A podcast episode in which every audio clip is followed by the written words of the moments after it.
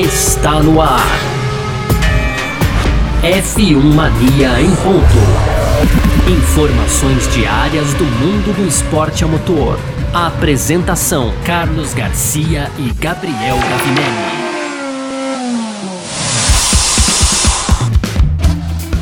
É isso, valeu demais pela sua presença, valeu você que tá junto com a gente por aqui, tá no ar mais uma edição do nosso podcast F1 Mania em ponto. A gente que volta hoje para voltar, sim, a estar sempre por aqui de segunda a sexta-feira, trazendo um pouco do que tá rolando no mundo do esporte a motor, conteúdo do site f1mania.net, você pode aproveitar para entrar lá, né? f1mania.net tem tudo sobre automobilismo, todas as categorias para você ficar sempre muito bem informado por lá, tá certo? E as nossas redes sociais, como a gente sempre faz, a gente passa no final dessa edição aqui e vamos que vamos. Muito prazer. Eu sou Carlos Garcia, aqui comigo sempre ele, Gabriel Gavinelli. Fala, Gavi! Fala, Garcia. Fala, pessoal. Estamos de volta, né, Garcia? Então aí. Oh, saudade de você. Saudade, pô, que saudade de bater esse papo é, semanal, diariamente aqui, é, contar com a galera. A galera tava aí também querendo esse retorno, então eu dedico esse programa aí para todo mundo que pediu pela gente. Na verdade, não é um retorno, né? A gente teve ali uma pausa estratégica, eu vou usar assim, alguns compromissos. Às meus. vezes elas se fazem necessárias, né? Pois é, e a, o importante é que a gente volta e volta com força total, né? Partimos do meio da temporada, chegamos no meio da temporada, então daqui para frente aí força total, pé embaixo aqui no F1 Mania em ponto também, Garcia. E aí para esse recomeço, então, claro, programa especial aí a gente vai falar no primeiro bloco do um preview ali, um pré-corrida do Grande Prêmio da França, afinal de contas, nesse final de semana tem corrida lá em Paul Ricard, então é Race Week e vamos já dar um pouquinho aí, é, trazer algumas informações sobre o Grande Prêmio da França desse final de semana. No segundo bloco, a gente fala sobre as regras da Fórmula 1.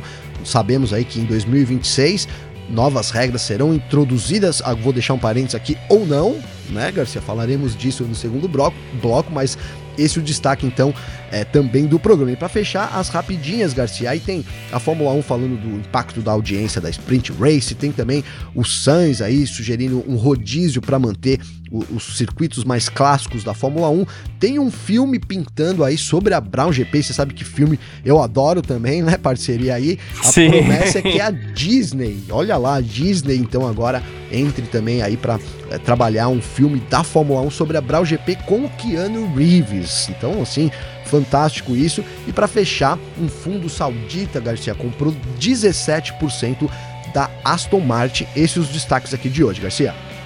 Perfeito, é sobre isso que a gente vai falar nessa edição de hoje, dia 18 de julho de 2022. Podcast F1 Mania em ponto, tá no ar. Podcast F1 Mania em ponto.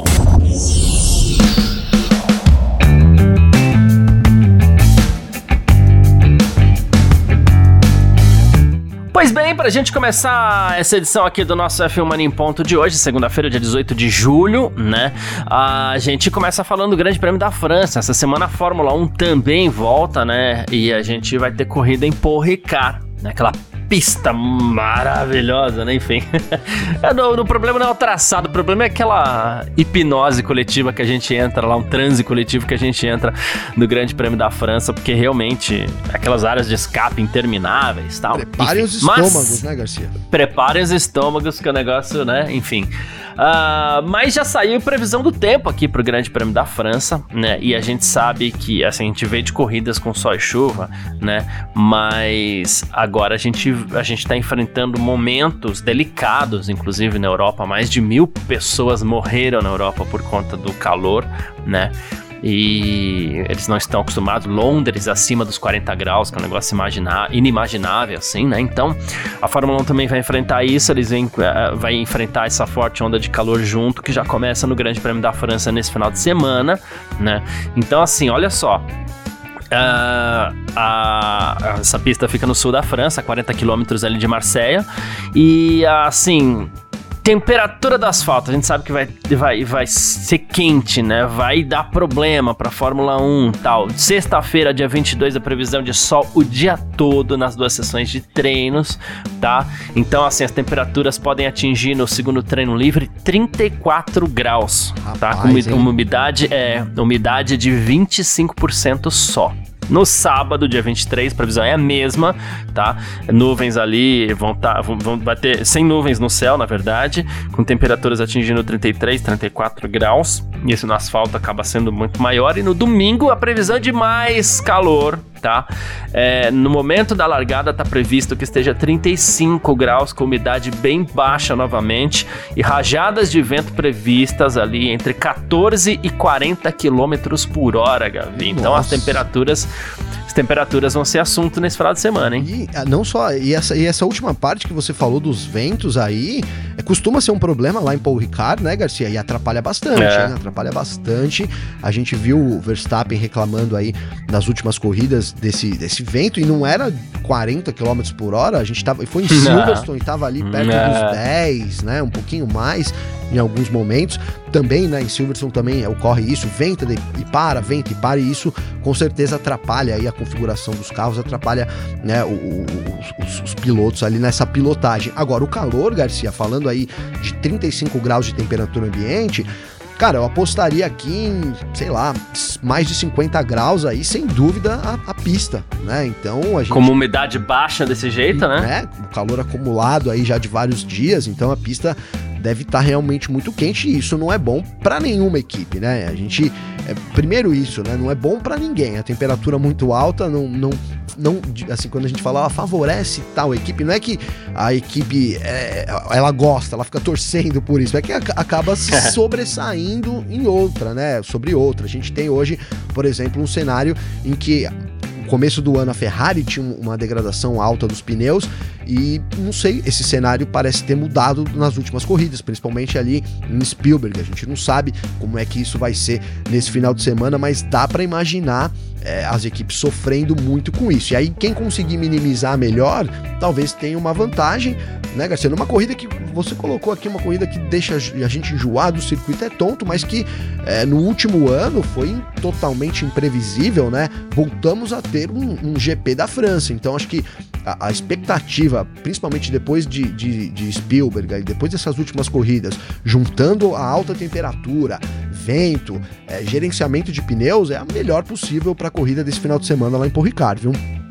É, então, para o que diz respeito à corrida, eu tô até um pouco otimista de novo. O novo regulamento tem se provado bom para pistas é, que não nos apresentavam boas corridas assim, né? Porque as características que atrapalhavam é, essas pistas de no, nos apresentar boas corridas, elas são bem exploradas assim, digamos, pelos novos carros, né? Mas teremos outro problema também no GP da França, viu, Gavi? É, Christian Horner, inclusive, já falou bastante sobre isso, sobre limites de pista, os track limits, famosos track limits, né? E ele falou assim: olha, a gente vem de uma pista que esse problema é a natureza do circuito, que ele tá falando do GP da Áustria, né? Ele falou assim, a pista convida os pilotos a usar os limites de pista, então muitos pilotos infringiram isso no final de semana. Ele falou assim, mas Paul Ricard na França vai ser um problema maior pra gente. Né? E é bem isso mesmo, a gente vai ter um problemão nesse final de semana, porque aquelas áreas de escape intermináveis, com asfalto, muito asfalto e apenas asfalto, e aquelas faixas vermelhas e brancas que na verdade são para aumentar, otimizar a área de frenagem, né? Caso alguém precise usar, que são inclusive usadas muito para testes de pneus, né, Gavin? Sim. E e assim, uh, uh, é nesse momento que o piloto abusa dos track limits. Muito ali na saída da chicane da Mistral? A reta Mistral é aquela reta longa do circuito que, infelizmente, para a Fórmula 1 ela tem a chicane no meio, né? Cortando a reta. E a saída dali já é um dos grandes problemas, inclusive, da pista, né? Não, é um grande problema, Garcia. Ali é, é porque, como você disse, cara, é um grande estacionamento de, de supermercado, como diz Toto Wolff também, né? Então a gente. E, e, os pilotos ali para sair do limite da pista é muito fácil, é uma pista muito técnica, né? Apesar é, de não agradar muito muitos fãs aí da Fórmula 1, ela é uma pista extremamente exigente para você poder andar rápido. É, ela, você tem que ir no limite mesmo. Óbvio, né? Fórmula 1 trata-se de limite. Né? Falar sobre isso dos circuitos é meio redundante, né, Garcia? Mas a verdade é essa: é um circuito muito técnico, então você não ter ali um limite, é, digamos que né, ali absoluto, isso vai complicar. E aí a gente vem de uma corrida que a gente criticou aqui Spielberg pela os limites de pista ali travando a corrida, ficou uma coisa meio, né, uma, uma falta até de transparência gente levantou esse uhum. ponto também, não foi uma coisa Sim. tão transparente assim. Então, é, se, se a gente tem uma boa expectativa em termos esportivos, eu tenho preocupações também em termos daí da direção de prova, né? Primeiro, é, o que eles vão, vamos aguardar para eles dizerem quais serão as curvas aí que serão monitoradas. Lembrando que não são todas, em Spielberg também era assim, algumas curvas são monitoradas e ali sim os limites é, não podem ser ultrapassados, e aí a, a, a penalidade, a volta é excluída, é, se, a recorrência gera até uma, uma, uma bandeira preta e branca que pode causar também uma penalidade de tempo. Então, os limites de pista, infelizmente, devem voltar à tona aí como destaque nesse final de semana, Garcia. Exatamente. E eu, eu queria entender, assim, quando é que a FIA vai começar a ouvir um pouco mais os pilotos, porque eles são quase unânimes, né? O, o Verstappen, por exemplo, vou citar dois casos aqui, Verstappen e Russell, tá, Gavi? O, o Verstappen, primeiro, ele falou assim: olha, a gente tem boas conversas entre pilotos no final do dia, a gente concorda com a maioria das coisas. Ele falou assim: todo mundo tem as suas opiniões, né? Mas, assim, teve, ele falou que teve debate na Fórmula 1, Fórmula 2, Fórmula 3, né? Mas que com a FIA esse debate meio que foi uma piada. Ele falou: a gente precisa ver o que a gente vai melhorar, né? Porque isso vai melhorar também para os comissários e para as pessoas que estão envolvidas em verificar os limites de pista, porque é quase impossível verificar esse tipo de coisa. E aí ele até fala, ele fala assim, pô, na Áustria, pelo menos em alguns lugares a gente é penalizado naturalmente porque tem brita, né? Mas, claro, a gente tem aquelas partes críticas do circuito também. E ele falou assim: isso não é legal para o esporte, né? Uh, e o Russell também falou sobre isso, porque o Russell ele fala aqui, Gavi, é, que uma caixa de brita resolveria os problemas.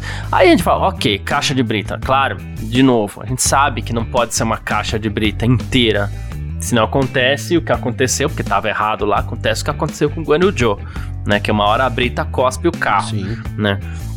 Mas o, o, mix de brita com asfalto é algo que parece cada vez mais é, claro que é a solução ideal. Sim. Né? Mas a gente não tá vendo isso. Parece que a FIA tá curtindo brincar com esse lance de limites de pista em, alguma, em alguns lugares, né? É, então, Garcia. É, é, assim, cara teria que passar por uma, uma reformulação muito grande. A verdade é essa também, né? É, por exemplo, Spielberg. Spielberg. Spielberg recebe várias outras categorias. Então, aquela, aquela primeira curva ali a gente tem aquela área de asfalto ali, né, onde é um grande problema. Aquilo foi uma, uma exigência da própria MotoGP. Então, assim, tem, tem isso também, né? Algumas pistas para poder agradar várias categorias, principalmente quando tem a moto, acabam tendo, né, acabam não conseguindo, né, cumprir essa, essa digamos que o que seria ideal. Eu acho que parte muito daí também. E fora isso, a gente teria que ter um tempo de reestruturação. Por exemplo, a França. A França é um circuito que aparentemente seria possível você fazer isso. Você manter ali a, o, o asfalto e colocar uma brita para poder, é, enfim, como, como a gente. Eu, eu, até perdi a palavra aqui, Garcia, mas assim, para poder é, punir os pilotos sem ter tanto, tanto trabalho da direção de prova, uma punição automática, né? Que é o que a gente, uhum, que a gente uhum. pede aqui, né? O circuito, eles têm que ter condições que o, onde o piloto, se ele sai da pista, automaticamente ele seja punido, né? Você sai da pista, igual que como era nos joguinhos de antigamente, né, Garcia? Se você saía da Isso. pista, ele acionava um comando lá, o carro diminuía a velocidade, né? Então você só tinha que voltar, né? Enduro, enfim. É basicamente essa premissa. Você sai da pista, você perde um tempo, né? E, e acaba depois conseguindo retornar sem muito, sem, sem problemas. O ideal seria esse.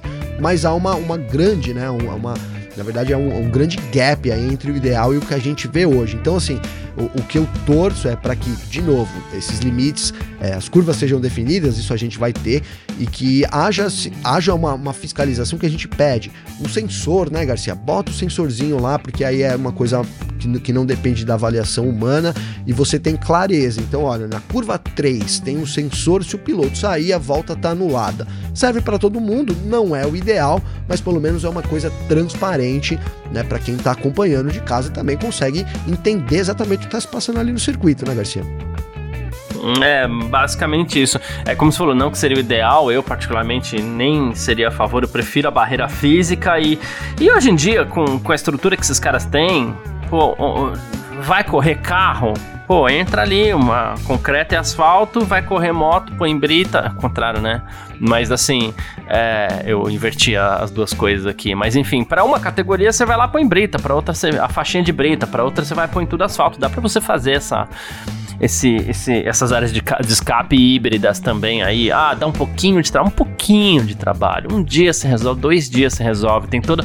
Pega a preparação para Fórmula 1, por exemplo, um mês antes você já começa a preparar o circuito. Então dá para fazer, entendeu? É, uma questão de é... querer também, né, Garcia? É, uma questão de querer, uma questão de querer, de exatamente. Ser uma exigência. Né? Se passar a ser realmente uma exigência, é, os circuitos vão cumprir, cara, né? Porque é o que você é, falou. É, que dá para fazer, dá. É. Pô, em quanto tempo Interlagos e qualquer outro circuito da Fórmula 1 fica fechado antes de uma, de uma corrida, sabe? Porque tem que, que que, que, fazer todo um, todo um trabalho de adaptação. Então tá bom, então faz, bota isso também, vai ficar mais seguro para todo mundo e não estraga o show, porque o que aconteceu na Áustria foi piada mesmo aqui. É, tomara né? que não se repita, né, cara? É porque a chance de se repetir é muito grande, né, Garcia? Sejamos sinceros, cara. A gente tem um, um Paul Ricard que é, é, pior até do que Spielberg, né? Nesse sentido, é pior. É, e a gente não sabe se, ah, três vezes vai ser punida ou três conjuntos de três vezes. A gente não sabe mais nada também, né? Falar a verdade, porque a comunicação, além de tudo, continua sendo muito ruim. É, e, e né? isso, cara, eu tava dando uma olhada, isso também é, é, meio variável, viu, Garcia? Depende muito do briefing. Eu vou ficar de olho nessa, nessa semana pra gente ter essa informação na mão,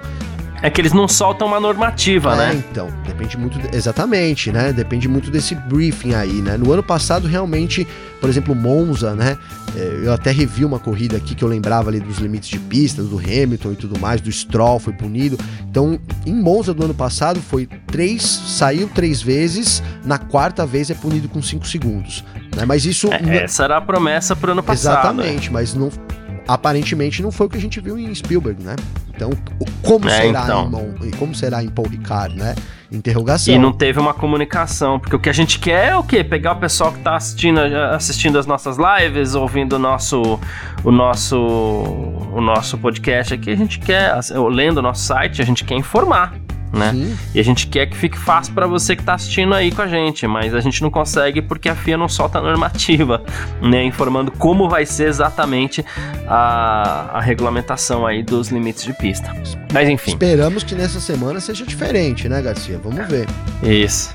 Vamos partir para o nosso segundo bloco aqui, onde a gente vai falar sobre regulamento também. Vamos nessa? Bora. F1 Mania em ponto.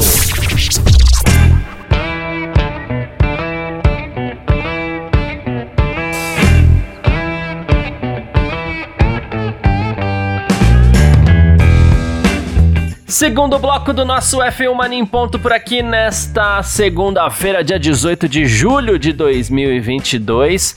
E, bom, chefes da, da Fórmula 1, né, da, de equipes, eles estão pedindo para a FIA concluir o regulamento de 2026 antes do Grande Prêmio da Hungria, Gavi. O Grande Prêmio da Hungria que acontece esse mês, é a última corrida do mês, né, a última corrida inclusive antes das férias da Fórmula 1, vai acontecer dia 31 de julho. Vulgo né, semana que vem. E vulgo semana que vem, né? É, e o, o pessoal tá cobrando a FIA porque o pessoal precisa trabalhar em cima do novo motor e precisa ver também é, se alguém vai entrar, Porsche, Audi, Honda, quem for, né? É, então, assim, depois que o regulamento for decidido, a Audi e a Porsche vão ter 15 dias para decidir se vão entrar ou não na Fórmula 1 né? Mas essas empresas elas querem anunciar já em breve, elas querem começar a trabalhar em cima disso já, né? E o Toto Wolff inclusive disse que foram feitos compromissos significativos para tentar trazer essas duas marcas do grupo Volks para a Fórmula 1, né? Incluindo a remoção do MGUH, que foi uma ah, quase que uma condição para que elas entrassem na Fórmula 1, né? E o Wolff falou assim: olha, não, a gente não. Eles não puderam tomar tal decisão ainda é, por conta do regulamento, né? Porque a gente está mudando isso o tempo inteiro, né? Então a gente pode esperar uma decisão dos recém-chegados, especialmente porque agora a gente deu grandes passos em direção ao regulamento. Né? E aí teve uma reunião também da Fórmula 1 na Áustria para continuar as discussões sobre isso com a presença do presidente da FIA, o Ben Sulayem, né? E chegou-se a um acordo de que a Fórmula 1 vai usar uma fonte de fórmula de combustível totalmente sustentável, né? E, e aí, enfim, o, outras coisas também entraram, tipo é, uso de dinamômetro do motor para medir potência, vai estar tá sob teto orçamentário, enfim, tem algumas coisas ainda que eles estão tentando acertar e isso vai definir a entrada da Porsche e da Audi ou não na Fórmula 1, né, Gavi? Pois é, Garcia, a gente. É, a promessa disso era realmente por meio do ano, né? Que essas, essas regras de 2026 fossem totalmente esclarecidas no meio do ano para permitir realmente, principalmente, né, que, que outras equipes aí, como você já citou, a Volkswagen que tem esse interesse total, demonstrou pelo menos até então um, de, um interesse de é, fazer parte também da Fórmula 1, então é importante que essas regras sejam esclarecidas para quem quer entrar e, e obviamente também para quem quer continuar, né, Garcia? A gente é, precisa saber, a gente fala muito da Honda, né? Será que a Honda vai querer voltar em 2026, né? Essa possibilidade não está descartada. Inclusive, na semana passada, é, o, o Tanabe lá, ele deu uma declaração dizendo que sim, se, se de, ele reafirmou isso, porque a gente já até trouxe isso aqui, né? Mas ele em coletivo ele reafirmou que há que pode sim voltar a fazer parte da Fórmula 1 a Honda caso esses novos regulamentos então agradem aí é, a fabricante japonesa. Por que não, né? A gente sai e entra toda hora. Não é, Garcia? E, e cara, como a gente diz aqui, não estão errados, né? Não estão errados, é, uma, é, um baita do investimento, então enquanto ele, ele for relevante, né, vale a pena, né? E, e aí é isso, a Fórmula 1, com essas regras que você citou aí, é, principalmente, né, o que tá assim, tá encabeçando essa, digamos que essa revolução mecânica de 2026 da Fórmula 1 é o combustível, né, Garcia? O combustível é, tem sido aí, então, a, a, aparentemente, a grande revolução que a Fórmula 1 vai trazer, né? Então, e isso é muito interessante para a indústria automobilística, né? A gente vive aí é, num período de incertezas do, do, que vai acontecer em termos de automóveis de rua mesmo, né? Se, se a gente tem uma, uma, uma, lei na Europa, em alguns, na Alemanha, por exemplo, já caiu, mas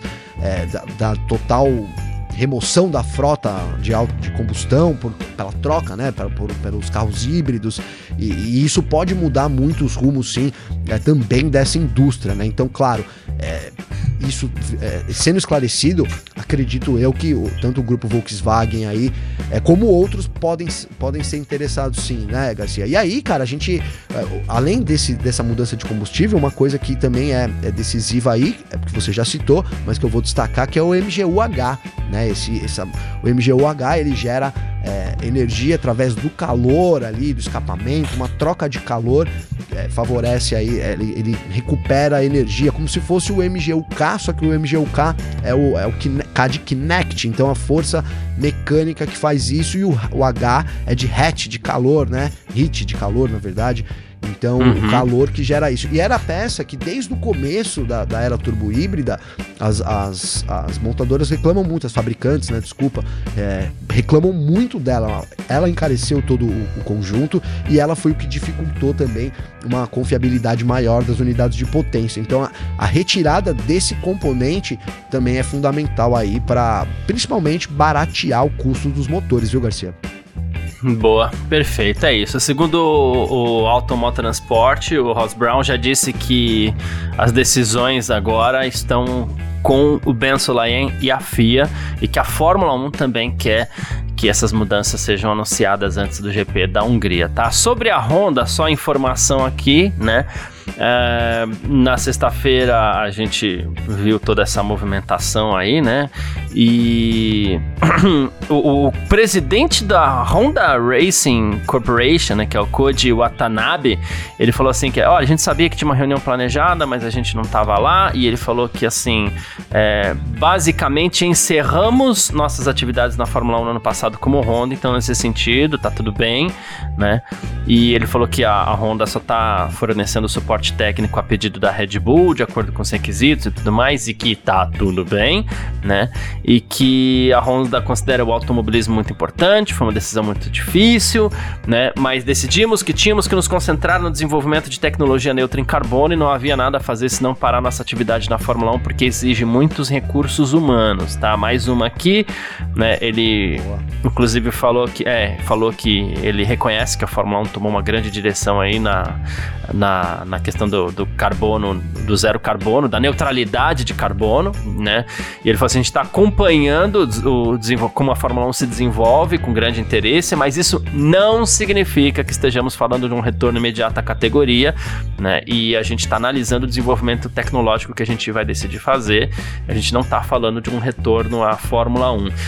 Isso aqui importante que assim é, é, um posicionamento oficial, até porque a Honda não vai sair entregando tudo. Também não tô falando que a Honda vai voltar nem que não vai voltar, é que a gente vive falando aqui, qualquer hora a Honda volta, porque eles não têm esse pudor, Sim. né?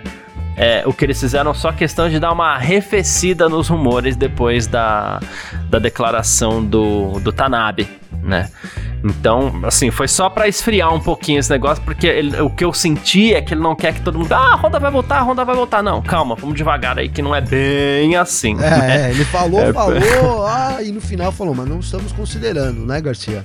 Isso, isso. Então foi isso, né? Só para segurar um pouco. Então vamos com calma nessa questão, Sim. né? Uh, outra coisa, Gavi, a Pirelli também, né, na, na figura do Mario Isola, né? Ele falando ao Fórmula Passion, né, diz que, olha, é, a gente também precisa saber das novas regras. Foi mais ou menos o que aconteceu em 2014. Mudou do combustão, do motor de combustão interna para o híbrido, tinha mais torque, a gente teve que ajustar o nosso pneu para projetar, projetar uma construção mais adequada, né?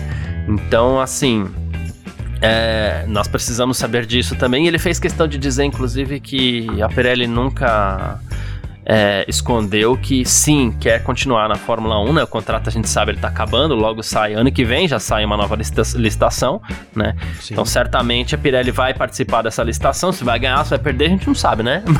Mas vai participar dessa licitação, pelo menos. É, e realmente ele tem total razão, né? É, e ele tá fazendo coro, engrossando esse coro com a Fórmula 1, porque a Pirelli realmente precisa saber do novo regulamento também, e já mostra uma, um alinhamento com a Fórmula 1 aí. Ah, Fórmula 1, você tá querendo saber das novas regras o quanto antes? Não, beleza, a gente também quer, óbvio, gente. A gente tá junto com os caras aqui, que é pra já fazer aquela moral pra ver se fica no que vem, é, né? É, total, Garcia. Total. Não, cara, mas é fundamental realmente, né? Você tem que você tem que saber das regras, né? O, pô, a gente fala muito dos pneus e, e sim, cara, a, a Fórmula 1, ela, eu acho que por muitas vezes ela meio que subjuga os pneus, né? É, a Pirelli é sempre uhum. a última ali a saber, é sempre. E isso, né, realmente não é, é, longe do ideal. Então, assim, quanto antes a Fórmula 1 estabelecer essas regras, né? A gente falou, é, as equipes pressionam pro GP da Hungria, então o GP da Hungria é semana que vem. Isso deveria sair por agora. A Fórmula 1 prometeu por meio do ano, a gente já tá no meio do ano, então é isso, né? Chegou a hora da Fórmula 1 realmente apresentar essas regras para poder dar toda uma base aí pro que a gente esperar do futuro, né? E, a gente como aqui fã, como comentarista, mas principalmente as equipes ali que precisam atuar. E assim, a Volks Garcia, ela precisa saber porque ela, ela tem muito rumor de aonde ela vai ocupar, onde como vai ser essa distribuição, né? Então é fundamental essa que seja né, o quanto antes para ela poder se organizar nisso. Já a Honda é, aqui reforçando esse rumor aí, né? Ela não tem tanta preocupação também com relação a isso, né, Garcia? Com é. esse tempo, né? Com esse é. timing, digamos assim, né? Ela decidindo entrar, abriria uma negociação simples ali, porque ela já tem o conhecimento também da Fórmula 1. Então, pra Honda é um. Eu não tô falando assim que não é importante, né? Mas são situações diferentes, principalmente pro grupo Volkswagen, essas novas regras aí precisam logo ser introduzidas, Garcia, ser anunciadas, na verdade, né? Exatamente. Bom, vamos partir aqui então para o nosso terceiro bloco, Bora, Gabi? bora lá. F1 Mania em ponto. Terceiro bloco do nosso F1 Mania em ponto por aqui, com as nossas rapidinhas de sempre, para você ficar sempre muito bem informado, né? Como a gente sempre faz. Uh, e a Fórmula 1, olha, para nossa tristeza, Gavi, a Fórmula 1 destacou um impacto positivo aí. Para nossa tristeza, é, nos é números, nos números de audiência da Sprint Race, tá? E, e ela vai usar isso é, para fazer pressão para que no calendário do ano que vem a gente tenha três, é, seis edições da Sprint Race, tá? Então, assim, segundo a Fórmula 1, a, a sessão de qualificação na sexta-feira teve aumento de 219% no público para a sessão do. comparado com a sessão do TLD, TL2 no GP da Áustria, né? E 16% em relação à média das qualificações de sexta-feira no ano passado. Então melhorou ainda, né? Com relação ao ano passado foi Silverstone, Monza, Interlagos, né? Melhorou ainda mais.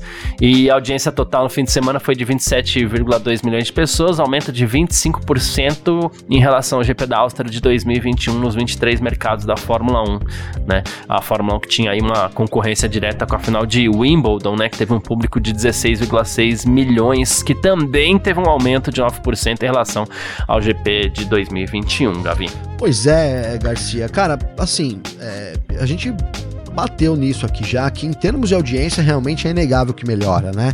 É, o, o, que não tem agradado não é a audiência, né? E aí eu poderia estar comemorando aqui isso, né, Garcia? Afinal de contas, nós somos um site de, de, de automobilismo, destaque é a Fórmula 1 e a gente vive de audiência, né? Então, isso. ótimo seria, né? Mas é, tirando essa parte que realmente, né? É, é, é isso que a Fórmula 1 até, é, se baseia para poder, como você disse, realizar seis corridas no ano que vem, é a parte esportiva que fica prejudicado, né, Garcia? Eu acho que eh, não, não, não estou convencido, né? A gente, na verdade, eu já estive mais convencido de que era bom do que é, do que é hoje. Eu acho que a gente perde. A sexta-feira, sem dúvida nenhuma, ganha, né? Afinal de contas, a gente tem a qualificação ali, né? Nos mesmos termos, é o Q1, Q2, Q3. Esse, esse formato de qualificação é muito atraente, né? A gente é, sempre, sempre elogio aqui, então a sexta-feira ganha muito, mas a gente perde, para mim, tanto no sábado, porque tem essa corridinha aí que não resolve nada, e principalmente no domingo, porque essa corridinha que não resolve nada atrapalha para mim todo domingo, né? Não foi o caso, na verdade, da última corrida, cara. Então, né, assim, a gente criticou, mas de fato a gente viu uma boa corrida, acabou que teve uma boa corrida. Então, cara, é, é isso, acho que para nossa tristeza, Garcia, cada vez mais a Sprint Race está se fixando na Fórmula 1, viu? É, é, enfim, para nossa tristeza, mas é isso mesmo. A gente se acostuma assim, também, né, Garcia? Se acostuma. Ah, acostumar a gente acostuma, a gente pode não gostar, mas assim, é aquela velha história, ah, não gosta, beleza, vou chorar na cama. É, né? chora. Né? Mas. chorar Enfim. cobertinho que é quentinho ainda, né, Garcia? Exatamente, porque a nossa, a nossa opinião nesse caso aqui não vai mudar nada. Eu só torço para que a Fórmula 1 encontre uma maneira mais interessante de, de, de, aumentar essa audiência aí, sei lá, de repente, não é, sei. E a preocupação Enfim. é que cada vez mais isso aumente, né, Garcia? Passa de seis, né? Ah, foi seis ano que é. vem, sucesso, agora vamos para 10. Ah, agora é 12. Logo a gente vai ter 35 corridas no calendário e 35 sprints, Já pensou, né? cara? né? Pra mim é. seria uma tragédia, mas... Nossa, enfim. Ah, vamos lá. O Carlos Sainz, Gavi, ele sugeriu aqui um rodízio entre algumas pistas para manter, por exemplo, França e Bélgica no calendário, né? Ano que vem a gente vai ter pelo menos três corridas aí a mais, né? China, Las Vegas e Catar e especula-se também a possibilidade da África do Sul estar tá presente. E com isso, tem algumas corridas que estão tremendo aí. França está tremendo, Bélgica está tremendo, né? E com isso, ele sugere que pelo menos seja feito um rodízio entre França e Bélgica para que eles possam continuar, eles, os pilotos, possam continuar visitando esses lugares. Mas se for para ter um, um, um, rodízio entre França e Bélgica, sacanagem, deixa só Bélgica, né? Poxa, poxa, que seja um. É 5 para 1, um, Deus, né, né Garcia? 5 na na é. Bélgica, um na França. E um na França, boa. né, vira um evento aí, tipo Copa do Mundo, vai, duas vezes por década, né? É, tô brincando, cara. Eu, sabe que eu falo isso zoando, porque eu gosto do circuito da França, cara. Como eu disse, é, é assim, de guiar é muito gostoso, né? Realmente é muito gostoso, cara. Pelo menos no videogame, né? Videogame é uma delícia, Garcia, mas a gente sabe, cara, que tem várias, né? Assim, de longe não é um circuito clássico da Fórmula 1. E, e, e assim, não é, nem, não é que, ah, mas pô, vocês estão sendo nostálgicos e tudo mais. É um circuito pobrezinho, né, Garcia? De desafios assim, uhum. no mais, né, cara? Apesar de ser tecnicamente exigente, ele não, sei lá, não tem nenhum grande atrativo como tem as outras corridas, né? Então, assim, é, seria muito ruim a gente perder o Grande Prêmio da, da, da Bélgica para a França. Né? Agora o que o, Sainz traz, Garcia, que é esse rodízio aí das corridas, parece que é um caminho natural da Fórmula 1 se quiser manter né, todas as, as todas, todos esses circuitos que a gente já teve, enfim, porque cada vez mais, como você disse, a gente tem eh, novas, novas, né, novas sedes chegando já no ano que vem. A Fórmula 1 continua em negociação com outras, né? Assim, já deixou o Stefano Domenicali já se disse aberto a novas possibilidades, a novos locais.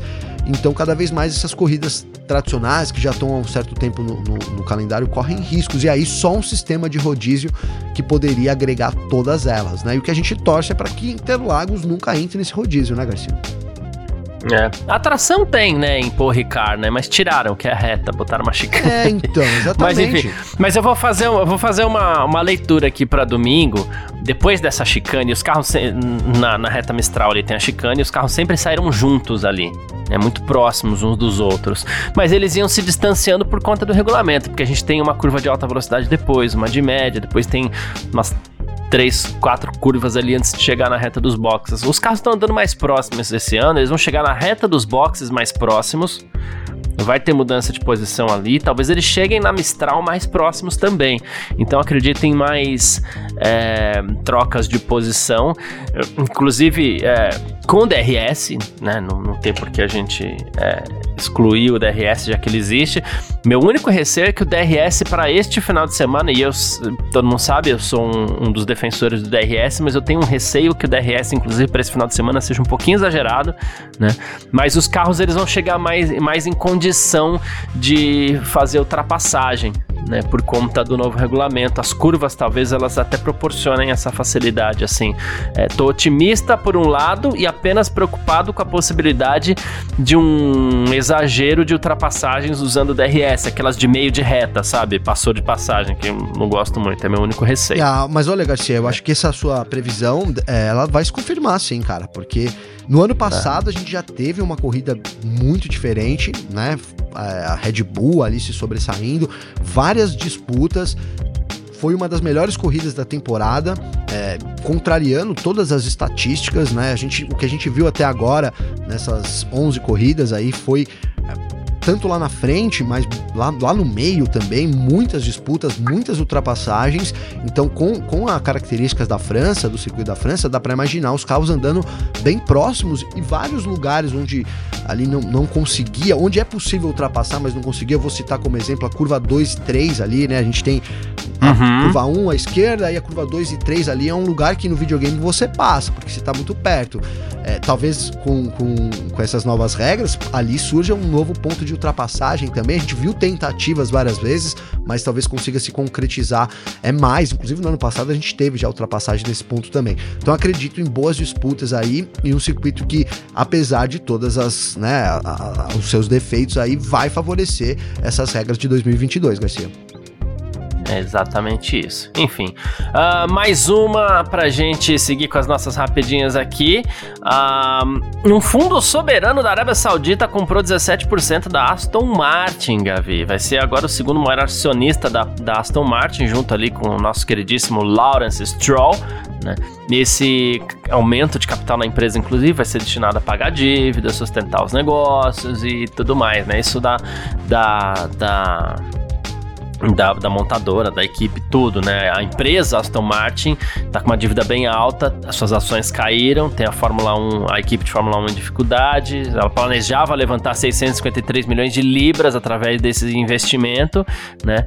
E também com uma emissão de direitos separadas de 575 milhões de libras, né? Então agora é, temos aí um fundo saudita junto com Lawrence Stroll no controle da Aston Martin, Gavi. A, a, na verdade, o segundo maior acionista é a, a terceira maior acionista, é, passa a ser a, é, continua sendo a Mercedes, né? Que era a segunda, agora é terceiro, me confundi um pouco aqui na, na informação, então vou organizar, tá? Agora é Lawrence Stroll, esse fundo saudita e a Mercedes em terceiro lugar, que tem 9,7% aí das ações depois desse aumento de capital. Agora ficou mais claro. Perfeito, Garcia. Cara, é, assim, a gente. A Aston Martin é uma das equipes que mais vem investindo na Fórmula 1, né? A gente tem comentado consecutivamente o investimento que o Lawrence Stroll fez pesado aí como equipe, em um novo túnel de vento, uma nova sede, né? Então é uma das equipes que mais é, contribui nessa nova geração em termos de investimento para a Fórmula 1. E, cara, a verdade é que vive maus bocados, né? A, a, a economia uhum. global não favorece, né? Tem esse ponto de vista. E se a gente poderia imaginar que uma, uma equipe de Fórmula 1 talvez ajudasse nesse crescimento, desculpa, é, o que tem feito na pista talvez tenha provocado um efeito um pouco reverso, que gera uma certa preocupação, é. né, Garcia? Então, um dinheiro que é muito bem visto, no, muito bem-vindo no momento, né, cara? A gente tem os, os, fundos sauditas aí comprando bastante coisa, então a Aston Martin recebe esse aporte de dinheiro num momento muito importante é, para continuar, para poder, é, né, quem sabe aí prevalecer e continuar nesse sonho de virar top 3 no, no Campeonato Mundial, que o, o Lawrence Stroll colocou até 2024, parece distante nesse momento, então uma injeção Sim. de dinheiro muito bem-vinda nesse momento da Aston Martin, Garcia. Exatamente. É isso. Bom, mais uma, né? A Disney é, e o Keanu Reeves estão trabalhando em um documentário sobre a Brown GP né? O Disney Plus, né, que é um canal por assinatura inclusive, né? É uma série de documentários inclusive sobre o Ross Brown e a Brown GP, né, que foi a equipe de uma temporada só, porém campeã do mundo ali com Jenson Button, né? E segundo o, um site aqui a North One Television tá trabalhando com Reeves para fazer esse documentário. É, que vai focar nesse ano de 2009 muito forte. O Keanu Reeves já foi visto no paddock, inclusive, né? E da Fórmula 1 algumas vezes, né? A série vai ter o ex-presidente da Ferrari, Luca de Montezemolo, Jenson Button, Barrichello, o próprio Ross Brown, né? Ele não falou muito, só o Keanu Reeves que falou aqui, ó, a gente quer contar essa grande história. Um amigo meu me contou a história e eu fiquei fascinado. Ele também trabalhou para Brown no departamento de publicidade na época, ele é produtor, diretor atualmente, e a gente na hora decidiu que devia contar essa história, Gavi. Você que é do cinema cara, aí. Pô, sensacional. Realmente é uma daquelas boas histórias que vale a pena ser contada, né, Garcia? E aí, quando você Sim. envolve nomes que, né, a gente tem a Disney aí, que, pô, dispensa comentários em termos de produção, né, e também o Keanu Reeves, que, cara, é um dos melhores atores aí, consagradíssimo, e não só pelo que, né, não só porque você fala, ah, é o melhor ator porque já fez papel. Não, o Keanu Reeves é um cara foda, desculpa falar aqui, Garcia, mas assim, eu tenho que usar esse termo, né? Porque você vê ele transitando entre vários personagens, então realmente é um cara que se adapta a qualquer papel, não dá para esperar uma coisa excepcional, né?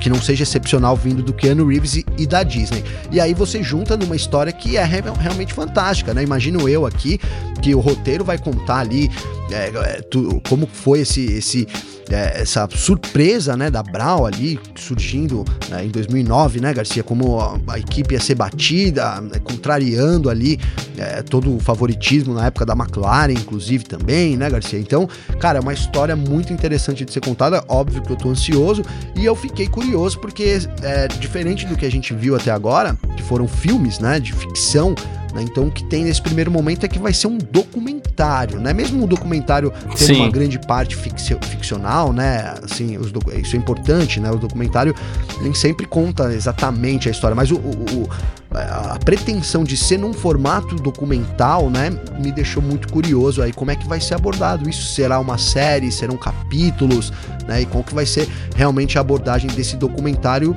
partindo da diferença de que até agora a gente viu, por exemplo, uma coisa que é um pouco documental seria o filme do Schumacher. Né, o filme que o Schumacher tem na Netflix, ele é mais documental, apesar de não ter sido lançado Justo. como um documentário. Estou muito curioso para saber como é que vai ser essa adaptação da história da Brown no formato documental feita pela Disney estrelando Keanu Reeves. Cara, fantástico, né? Que loucura, loucura, né? Diferente, mas enfim. É, quem quiser entrar em contato com a gente sempre pode, através das nossas redes sociais pessoais. Pode mandar mensagem para mim, pode mandar mensagem pro Gavi. Como é que faz para falar contigo, Garcia, Gavi? Para falar comigo tem meu Instagram, que é Gabriel underline Gavinelli, tá? Então me segue lá. Quero mandar um abraço aqui é, pra, pra uma galera aqui, rapidinho, tá, Garcia? Aqui, ó, o Matheus Fagundes, o Diego Rodrigo Wildner, a Geo Guanabara, o Gustavo Furquim, o César Andrade, o Gustavo Martins da Silva, que tá sempre junto, Danilo Moraes, o João Luiz, toda essa, o Michel Isse Neto, o Rodolfo Brilhante, cara, toda essa galera ficou trocando ideia e mandou mensagem no final de semana e, pô, só agradecer aí demais pelo bate-papo, pelas mensagens de carinho. Tem também a Thaís Argolô, Argolo, imagino eu, desculpa, Thaís, que também trocou uma ideia com a gente. E todos uhum. eles muito ansiosos por esse retorno, então espero que tenha agradado vocês. Estamos de volta. Garcia e eu, segue eu lá no Gabriel, é, arroba Gabriel, underline Gavinelli, com dois anos. Eu preciso tirar esse underline, Garcia. É difícil demais, cara. Se às vezes eu fui procurar um cara que tinha um underline. é ruim de falar. É ruim né? de falar, é ruim de procurar, né? Eu fui procurar e tinha um underline, é. cara, eu sofri pra caramba. Eu vou tentar tirar esse underline daqui, viu, Garcia? Boa, Gabi, tamo junto, é isso. Bom, quem quiser entrar em contato comigo também pode através do meu Instagram pessoal, que é o carlosgarciafm, tá bom? E também pelo meu Twitter, que é carlosgarcia, um pouquinho mais fácil. Amanhã também mando uns abraços aqui, a gente faz um reconhecimento que tem sempre muita gente que manda mensagem, pergunta, poxa, cadê vocês, né? É, como falei, às vezes a gente, às vezes se faz necessário um pequeno, né? É, retiro, vamos dizer assim, né, para qualquer coisa que eventualmente venha acontecer, mas tá tudo bem, tá tudo certo a gente tá tocando o barco por aqui. Assim como a gente já tradicionalmente faz em agosto, a gente já avisa antes, em agosto a gente sempre tira uma semaninha também, mas não é nem por nada, porque também a Fórmula 1 tira férias e todo mundo tira férias, inclusive de geração de conteúdo, porque não tem conteúdo, né? Então, aquela história, em vez de a gente vir aqui falar o que não tá acontecendo, falar nada, a gente também, né, tira uma semaninha normal mas é, a gente tá de volta, gente, tá bom? Então, quem quiser entrar em contato comigo, passei minhas redes aí. Muito obrigado e a gente fica no aguardo. Muito obrigado a todo mundo que acompanha a gente até o, até o final aqui, todo mundo que tá sempre acompanhando a gente também. Muitíssimo obrigado. Um grande abraço e valeu você também. Valeu você, parceiro. Tamo junto. Saudades aí do nosso programa e é isso. Pé embaixo agora aí para essa reta final, né? A gente vai ter umas férias da Fórmula 1, como você disse aí agora em agosto, mas já estamos aí é, do meio para frente da temporada 2022 da Fórmula 1, Garcia. Tamo junto, parceiro. É isso. Tamo sempre junto e tchau. Informações diárias do mundo do esporte a motor. Podcast F1 Mania em ponto.